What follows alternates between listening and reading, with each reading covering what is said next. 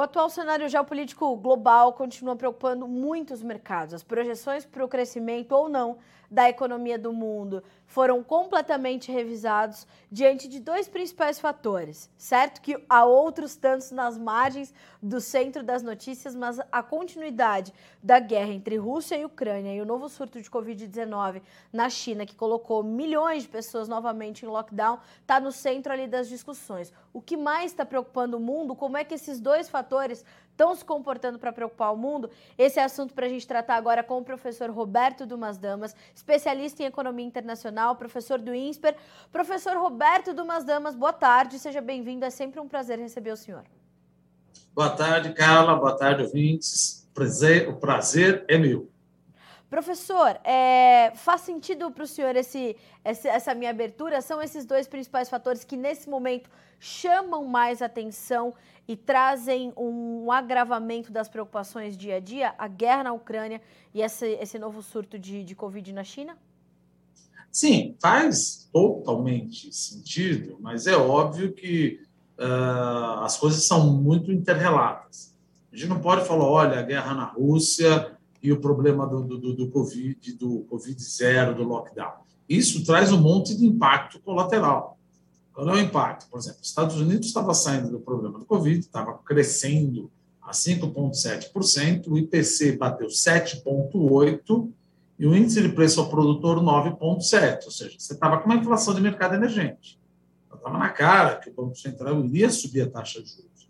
Agora, Aparentemente, os discursos hawkish, ou seja, cada vez mais duros do Federal Reserve, ah, as expectativas de quem a taxa de juros dos Estados Unidos, o Federal Reserve, não vai ficar em 2,5%, já está falando alguma coisa de bater em 4%. E a inflação na Espanha, na Bélgica, já estava beirando 8%. Está crescendo Lagarde precisa correr e começar já a parar com a easing, enxugar o balanço patrimonial do Banco Central, do European Central Bank, e já puxar a taxa de juros. Então, nós vamos ter uma taxa de juros bem mais alta do que a gente imaginava, tanto na Europa quanto nos Estados Unidos. Na Europa, daqui a pouco a gente fala se essa guerra vai continuar, né? Na Europa, estima-se aí que, na melhor das hipóteses, uma estagflação, ou seja, um crescimento, crescimento pífio a zero, o que possivelmente pode acabar com uma recessão e inflação. Estados Unidos vai crescer, mas não a 5,7. China cresceu a 8,1 no ano passado, mas esse ano até o Partido Comunista Chinês já falou que a meta é 5,5. Com esses lockdowns, fechando Ningbo, Xi'an, Shanghai, tudo isso daí, e com ampla testagem, prejudica as plantas de manufatura. Então a gente pode falar, ah, mas não dá para trabalhar de casa? Não, quem trabalha numa planta de manufatura não dá para trabalhar de casa. Então, isso também prejudica a inflação de semicondutores, que aí vai bater no televisor, vai bater em eletrodoméstico, vai bater em várias coisas, vai bater em carro. Então, veja, a inflação de alimentos, aí já volta por que essas taxas de juros devem subir. Você acabou de sair de um choque de oferta, que foi o problema de Covid, cresceu, está voltando para um choque de oferta, de novo, por causa da China, que agora está em lockdown em várias províncias, e a Rússia continuando uh, com essa guerra insana em relação invadindo essa invasão da Ucrânia, que muito provavelmente deve demorar para acabar. E aí o preço do petróleo, você acorda com 140 dólares, por quê? Por causa da guerra e vai dormir a 100 dólares. Por quê? Porque a China vai crescer menos. Ou seja, 2022 vai ser um ano de uma bruta volatilidade. Fertilizantes. Bom, eu não vou me meter em fertilizantes, porque vocês já falaram bastante, vocês entendem muito mais do que eu. Mas o fato de ter a, a, a Rússia, a Bielorrússia, Belarus uh, e a China como os principais exportadores, não adianta todo mundo sair correndo agora e querer comprar do Canadá. No Canadá, na minha opinião, aqui não vai conseguir fazer tudo isso. Então fica complicado. E se os preços do fertilizante sobem, além de subir, muitos não têm, bate no preço do alimento. E essa inflação de energia e alimento, cara, é a pior inflação que existe, que ela bate no mais pobre. Sim. E ao, e ao bater no mais pobre, o mais pobre, classe C, D, etc., é que tem a maior propensão marginal a consumir. É ele que faz a roda, de certa maneira, girar através de um economia chato, aí, o multiplicador keynesiano. Porque se ele tem menos renda, ele para de consumir na hora. Agora, um cara classe A, mais, se a inflação pulou de 10% para 12%, ele vai continuar consumindo. Sim. Só que o pobre, a hora que você tem uma inflação que subiu um pouquinho, ou pouquinho não, né? Pode ser, né? Olha o que aconteceu com o preço do gás encanado, do gás natural, etc. E isso faz maior parte da cesta de bens e serviços. E essa guerra está um pouco longe de acabar. E as sanções, que nem a gente sempre fala, está certo atirar na Rússia? Está certo. Está certo bater na Rússia? Está completamente certo. Só que cada vez que eu bato na Rússia, minha mão dói. E isso acaba prejudicando uh, a economia mundial como um todo. Veja, inflação, por causa do choque de oferta da Rússia e da China, essa inflação traz mais política monetária contracionista, mais política monetária contracionista, um crescimento menor no mundo. Crescimento menor no mundo, puxa, mas. Então, deve um banco central, aí é o tipo de discussão que muito economista uh, ainda tem. Veja, economia 1 um básica. Preço nada mais é do que a conjunção de demanda e oferta. Fechou. Aí, geralmente, alguns economistas falam: não, mas isso é um choque de oferta subir a taxa de juros não tem sentido. Mais ou menos. É verdade. Se o Brasil, por exemplo, subir a taxa de juros, ele não vai controlar o preço do petróleo lá fora. Ele não vai controlar o preço do grão lá fora. Mas ele vai conseguir cercear o repasse desse aumento do preço para toda a cadeia consumidora. Ah, mas ele vai perder dinheiro. Aí voltamos para o conceito inicial da economia. economia trabalha com escassez e eu tenho que maximizar o bem-estar da maioria da população. Uhum. Então, eu tenho que diminuir a capacidade desse cara que está comprando os insumos, está comprando o diesel, etc., diminuir a capacidade de que ele espalhe esse aumento para todo o Brasil, que aí sim a inflação fica completamente desancorada. Ah, mas esse cara vai ser prejudicado, como eu sempre digo. Sim, ele vai ser prejudicado. Ele vai ter um squeeze nas margens, estrangulamento na margem, mas não dá para você simplesmente baixar o juro, olha o que está acontecendo na Turquia, e deixar o cara passar esse preço para frente. Ele passa para frente, eu passo para frente, todo mundo passa para frente, chegamos numa inflação de 20%. E outra, não vamos esquecer, brasileiro é alcoólatra. De 20% para 40% é um pulo. Pelo amor de Deus, não podemos voltar para esses tempos e essas coisas de subir taxa de juros, ou melhor, não subir taxa de juros num choque de oferta, eu sempre falo, nem sei se já falei aqui, já deveriam estar nas catacumbas das discussões de, de, de história econômica, já passou o tempo de discutir. Sim, choque de oferta se responde com política monetária para que se evite o pass-through, ou seja, a passagem, o, passagem desse aumento de preço para a cadeia final de preço. Isso não é economia, é uma bruta do bom senso. Falou, não, não vai adiantar nada. É óbvio, se fosse uma inflação de demanda, o impacto da taxa de juros seria muito maior no controle inflacionário. Perde um pouco de eficácia, como eu te contei, porque tem muita gente que compra produtos, insumos importados e a inflação desses caras sobe. Mas a gente, o Banco Central tem que tirar a capacidade de fazer o pass-through desse aumento uh, dos insumos para frente. Senão, voltamos a um ritmo ah, não acho que é um ritmo inflacionário como era na década de 80, mas a gente não pode perder o olho. Não pode perder o olho na inflação, que ela está ainda desancorada. Esse ano, por exemplo, ano passado, a meta era 3,75, fechamos em 10,06, sendo que a inflação ficou muito maior para a classe C e D, D e E, e esse ano já estamos projetando 7,8. Já tem analista falando que a meta, que a inflação deve bater 8 ou 10. Ainda não cheguei lá, mas é bem provável. É bem possível. Puxa vida, mas por uma meta de 3,5, então você já esqueceu 2022, que sai esquecerá 2023. Vou pensar em 2024 em termos de inflação. E a inflação, Carla, também tem o seguinte: ela existe por vários desses motivos, mas também ela existe porque eu acho que ela vai existir. Então, vamos supor, se eu acho que a inflação vai ser 10%, mesmo que eu não tenha uma perda salarial, que foi toda a resposta, eu vou pedir um reajuste via sindicato na minha expectativa inflacionária. Ah, mas a minha expectativa inflacionária, a meta da inflação é 3,5%. Gente, todo mundo sabe que não vai ficar em 3,5%. Sim. Então, para evitar perdas, eu já incorporo nas minhas negociações salariais a expectativa de inflação de 8%. A profecia se autorrealiza. O o cara dá um aumento de 8% para mim e aumenta os preços de 8% e a profecia se autorrealiza. Ou seja, expectativa, inflação, apesar de tudo, também é um fenômeno de expectativas. Professor, é, ao ouvir o senhor falar né, de forma tão detalhada os, os fenômenos e os fatores que nesse momento continuam alimentando a inflação, é, me faz perceber que caso não haja uma, uma outra série de, de também fatores para conter esse processo é, de forma alinhada, não vai adiantar o que eu quero dizer, né? E eu quero saber se faz sentido isso. Não vai adiantar os Estados Unidos é, é, fazerem algo, a Europa fazer alguma coisa, o Brasil fazer alguma coisa, se a gente não meio que pensar todo mundo junto e tentar tratar todo mundo ao mesmo tempo do problema. É isso? Ou a gente vai ver realmente ações é, é, pontuais acontecendo no mundo todo para que a gente tente conter esse processo inflacionário? Recentemente a gente viu a Christine Lagarde falando que não, calma, não é bem por aí, vamos com calma, vamos com calma. É, e o senhor está me dizendo aqui uma série de fatores que continuam alimentando essa inflação. Como é que a gente vai ter que ver o mundo agir diante desse quadro? É óbvio que o Banco Central não pode gritar e sair correndo atrás da ambulância. Mas o Federal Reserve falou por muito tempo que a inflação era temporária. Aí veio mais dois choques de oferta na cabeça dele, foi a guerra da Ucrânia, veio o problema do Covid zero, ele virou muito mais hawkish.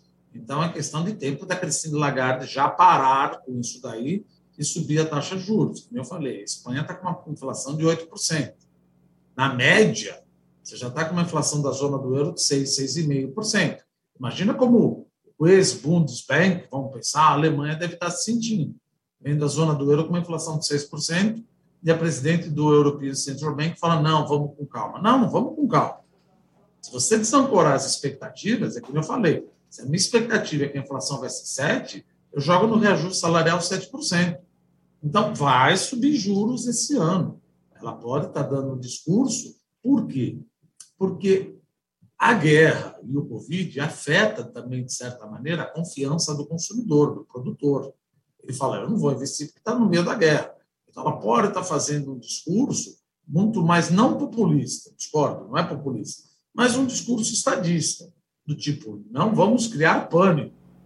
Mas, veja, estamos no meio de uma guerra, onde a Europa está no meio, onde os Estados Unidos tentam influenciar, Sim. onde a China está se metendo. O mundo nunca esteve tão perigoso desde 1963, quando Meu nós Deus. tivemos a crise dos mísseis lá do Nikita Khrushchev, mandando os mísseis para cá, e o Fidel Castro, não, pode mandar, Manda um míssil aqui ficar em Cuba. O Kennedy falou: não, não faça isso. Não faça isso, isso é uma declaração de Terceira Guerra Mundial. E o Nikita Khrushchev percebeu e mandou os navios voltarem. Ou seja, nós estamos muito mais perigosos, o mundo está muito mais perigoso do que em 1963, com essa guerra da Ucrânia. Porém, Joe Biden já deixou claro. Muita gente fala, ele é fraco, ele é fraco. Não, não é fraco. Trump também não poderia fazer nada. Não, mas Trump, você não pode invadir a Ucrânia ou ajudar a Ucrânia, por mais que seja um absurdo. Isso seria uma declaração de uma terceira guerra mundial. A Ucrânia não faz parte da OTAN. Sim. Ela demorou para fazer. A gente pode até concordar. Mas da mesma maneira que Joe Biden falou que não pode entrar na Ucrânia, que seria uma guerra Estados Unidos e União Soviética, aqueles mais desavisados que falam, não, vamos quebrar tudo, vamos destruir, tá, a Quarta Guerra Mundial, então vai ser de pau e pedra. Vai ser complicado, não vai sobrar muita coisa. Sim. Mas os Estados Unidos, os aliados do, do, do, da OTAN, estão mandando armamentos, drone, tropas, tudo para Letônia, Lituânia, Estônia, República Tcheca, Bulgária e Polônia. A OTAN falou: nós não vamos invadir um milímetro de um território que não seja da OTAN. Por outro lado, não queremos que a Rússia invada um milímetro de um território que seja da OTAN. É nesse momento que acontece o miscalculation. E você derruba um avião que não deveria derrubar, ou que a Rússia acaba derrubando ou afundando um navio que está levando armamento a Ucrânia, e a gente sabe que guerras sempre começam com um tiro mal dado. Nunca é eu declaro, etc. E o negócio pode começar a escalar. E o problema da, da Ucrânia está muito longe da Rússia está muito longe de terminar. Não adianta a gente torcer. Claro, a gente torce, a gente quer que a guerra acabe logo. Mas se você começa a analisar, tem muito, muita coisa ainda, muita lacuna a ser preenchida para analisar de forma fria por que, essa guerra ainda demora para acabar. E essa guerra é, demorando para acabar, ela também mexe com as projeções é, no paralelo, né, professor? Mesmo que elas não estejam é, diretamente conectadas com a guerra, é, ela mexe com as outras projeções e com a forma como os governos vão tratar os seus problemas, né? Veja, não é nem só o governo, é o empresário. Sim, o que é mais grave falei, ainda. Está tudo, tá tudo interconectado. Se o governo fala, olha, a guerra está me suscitando um choque de oferta, preciso subir a taxa de juros, isso prejudica a confiança do empresário que não vai investir. Prejudica a confiança do consumidor que, já sabendo que a taxa de juros vai subir, ele posterga o consumo. Olha aí, então, no final das contas, a economia, de novo, não só a inflação, é muito ligada à expectativa. Se o governo dá, se o Banco Central dá um discurso de que a guerra vai demorar para acabar, e que nós estamos com dois choques de ofertas concomitantes, isso vai levar a um aumento de juros, isso me tira a vontade de querer empreender. Isso no mundo inteiro. Ainda mais se a gente falar no Brasil, nós estamos no momento de eleição, reeleição. Eu não estou defendendo esse ou aquele. Mas veja, eu não sei quem vai ser o ministro do meio ambiente. Então isso me assusta. Ah, mas você prefere? Eu não prefiro nem esse nem aquele. Mas a gente precisa botar o preço nas coisas. Sim. E se você pensar um investidor estrangeiro que entrou, ele entrou porque houve uma rotação de ativos.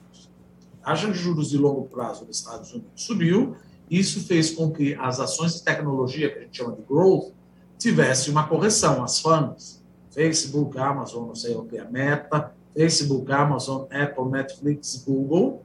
Então, eles pensando como um investidor uh, que está sentado em um ou dois trilhões de dólares, ele fala: eu preciso pelo menos colocar 2% em risk assets, em ativos de risco e mercado emergente. E aí ele começa a pensar: vou botar dinheiro na Rússia? Não. Na Ucrânia? Não. Na Bielorrússia? Não. República Tcheca, Hungria, Polônia? Não. Estônia, Letônia, Lituânia? Não. Leste europeu? Fora. Então vamos lá. Turquia? Também não. Venezuela? Não. Argentina? Não. O que, que acaba sobrando? A Colômbia, Chile e África do Sul. Colômbia, Chile é muito pequeno. Sim. África do Sul, talvez, mas estamos com um problema político. Sobrou México, mas México depende dos Estados Unidos, que depende de semimanufatura, que depende dos semicondutores. Aí você fala, aonde sobrou? Não é que o Brasil é bom. Ele torna-se menos ruim. Porque como eu tenho commodity agrícola e o preço de fertilizante está subindo, o commodity está subindo, o cara fala, vou fazer, vou colocar 1 ou 2% do meu dinheiro. Só que 1 ou 2% são 25 bilhões de dólares. É uma bruta grana.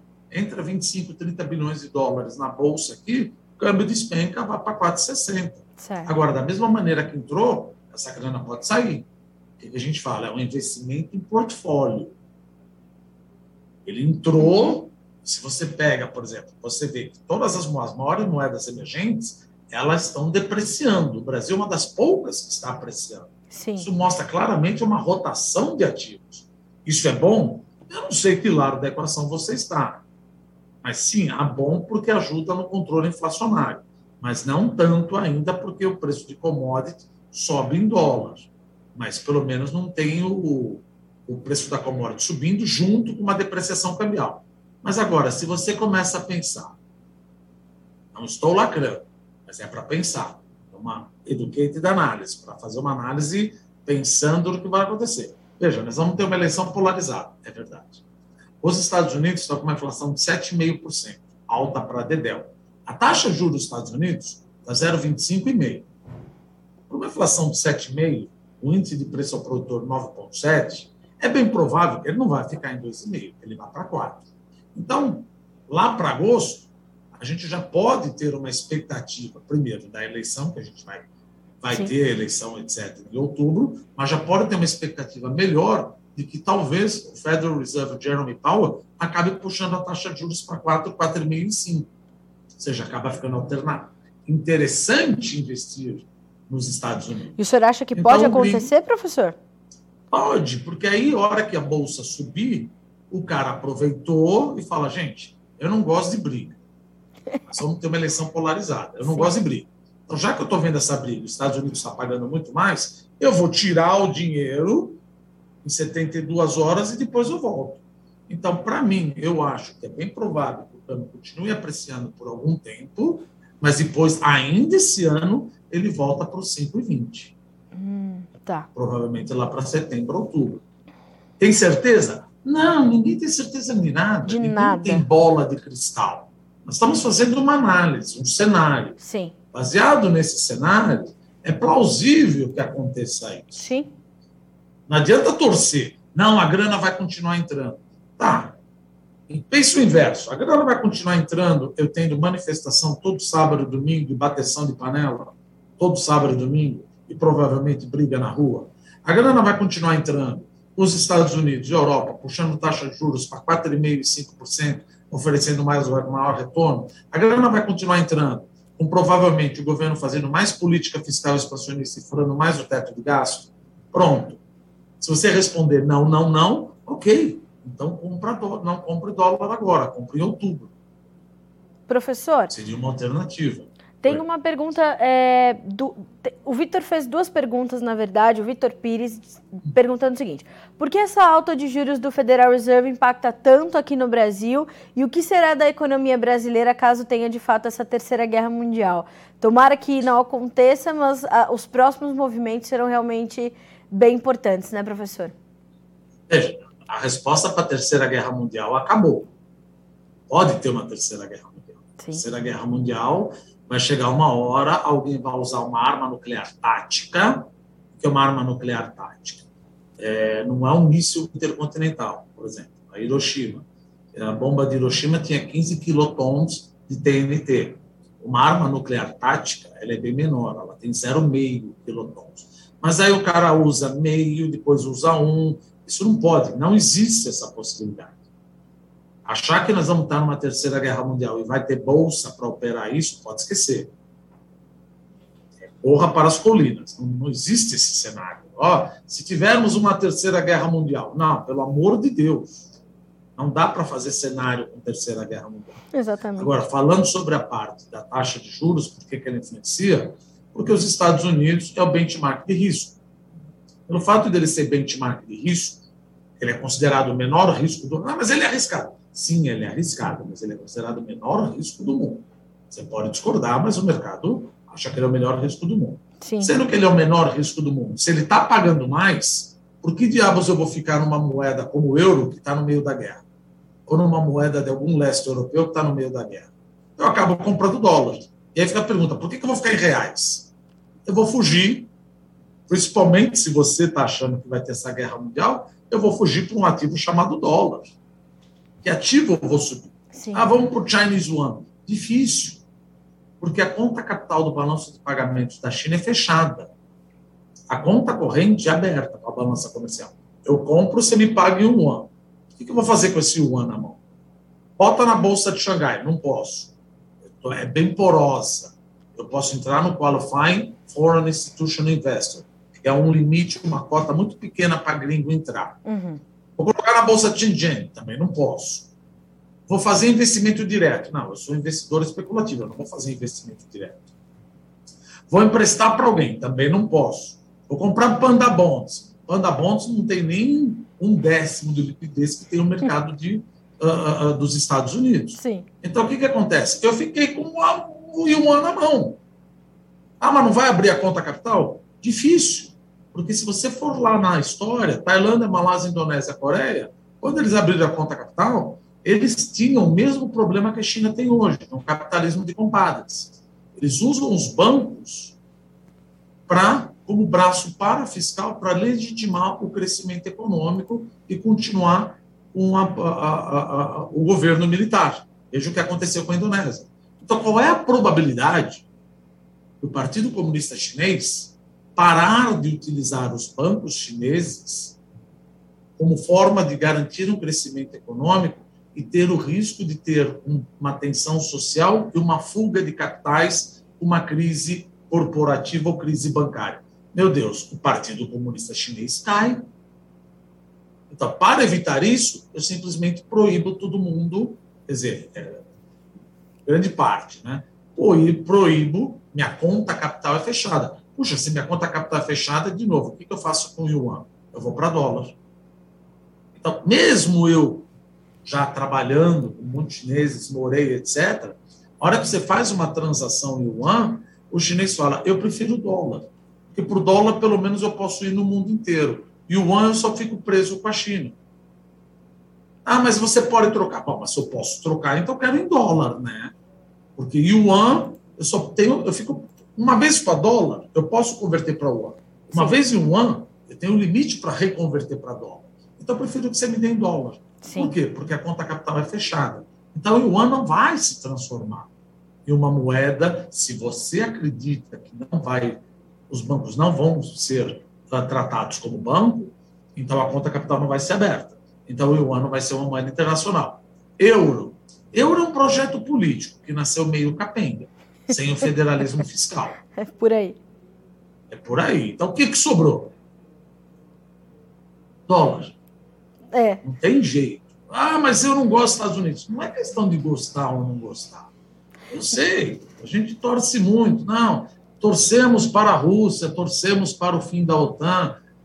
Veja, nós estamos falando aqui, nós estamos fazendo uma análise. Não adianta torcer. É engraçado, Torcida né? depois às 8 horas a gente bate panela a favor de um e de outro. Agora a gente precisa ganhar dinheiro. É engraçado, né, professor, como, como a economia global ela é inevitavelmente feita de ciclos, né? Elas, a gente pode ver os investimentos fugirem para outros caminhos, para outros ativos, mas aquilo que é consolidado e é considerado como porto seguro dos investidores, ele vai sempre, é, em momento ou outro, vai se sobressair como alternativa mais plausível naquele momento, ainda mais no momento como esse, de guerra, tem pandemia numa das maiores economias do mundo, é, uma possibilidade quase nula da guerra terminar, quer dizer, é, para a gente caminhar para a conclusão da nossa entrevista pelo pouco tempo que temos, infelizmente, mas é mais ou menos por aí, né, professor? As coisas vão voltar e o dólar, como o senhor acabou de falar, vai acabar sendo a bola da vez agora ou daqui a pouco. Ela é, ela pode até acabar um dia, todo império acaba caindo, mas é como investidor, a gente sempre pensa em três moedas, por exemplo, estão pensando no franco suíço esterlina. Não, eles estão com bruta num problema, com o problema do Brexit. Não está dando. Então, veja, o japonesinho, o Japão não cresce.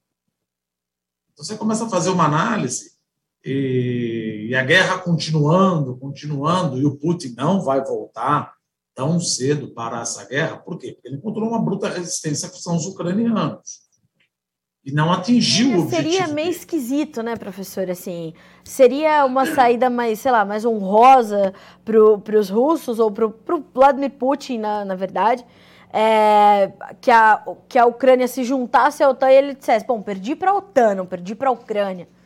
Né? Isso não há a menor chance de acontecer pois é, agora. Pois é. Isso é uma declaração de guerra. Exatamente, exatamente, exatamente. Então você está com isso daí. O Putin vai voltar. Se ele voltar, ele cai. Bom, mas ele está num momento de estabilidade. O que, que ele faz? Ele não consegue ir para frente porque está tendo uma resistência. Os ucranianos não conseguem expulsar. Então, ele tem algumas alternativas. Volta para a Rússia, pede mais 150 mil soldados de 18, 19 anos e vê como é que fica e tenta. Não, não dá. Tenta uma saída honrosa e busca alguns pedaços da Ucrânia. Sim. Que aí a gente precisa ver. Bom, professor, eu te agradeço muito por estar conosco.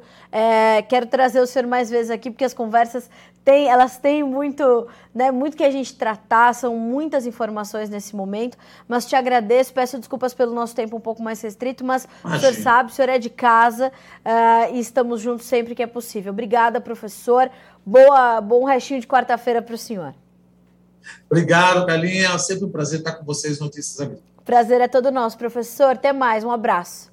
Abraço. Tchau.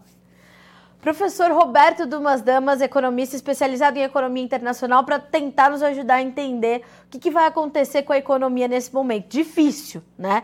Como o professor falou, nesse momento não dá para saber nada. Dá para entender o que vai acontecer? Não, não dá para entender. Mas dá para a gente traçar cenários diante das variáveis que estão postas na mesa. E são muitas. E são muito incertas. É por isso que a gente tem essa situação toda. Mas fato é que todas essas variáveis continuam alimentando um processo muito severo, que é o processo da inflação. Estados Unidos, Europa toda, uh, a China está num, num, quadro um pouco diferente, mas ainda assim sofre com isso. Uh, o Brasil nem se fala, toda, toda a América Latina passando por esse processo inflacionário. Uh, e os investimentos ali tentando entender para onde ir, né? Então, se você está chegando agora, já já essa entrevista vai estar na íntegra aqui no Notícias Agrícolas, disponível para você que nos acompanha por aqui, para ouvir o professor Dumas, como sempre, dando uma aula de informações aqui no Notícias Agrícolas, tá certo? Senhoras e senhores, a gente fica por aqui com esse boletim Notícias Agrícolas 25 anos ao lado do produtor rural. Participe das nossas mídias sociais no Facebook Notícias Agrícolas, no Instagram, arroba Notícias Agrícolas e em nosso Twitter, arroba Notiagre. E para assistir todos os nossos vídeos, se inscreva no YouTube e na Twitch Notícias Agrícolas Oficial.